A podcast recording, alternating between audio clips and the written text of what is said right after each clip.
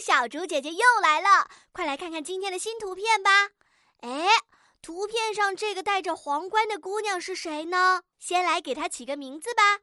她这是在哪里跳舞呢？哇哦，她穿着舞蹈鞋的脚看起来有点特别呢。她的表情看起来是什么样的呢？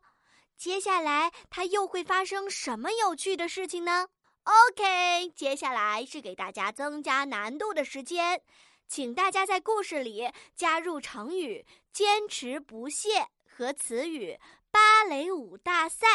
大家都准备好了吗？小竹姐姐已经迫不及待的想要听你们讲的故事了，请先点击暂停播放按钮，然后到留言区给小竹姐姐讲一个精彩的故事吧。小竹姐姐会挑出优秀的故事留言，加精展示哦。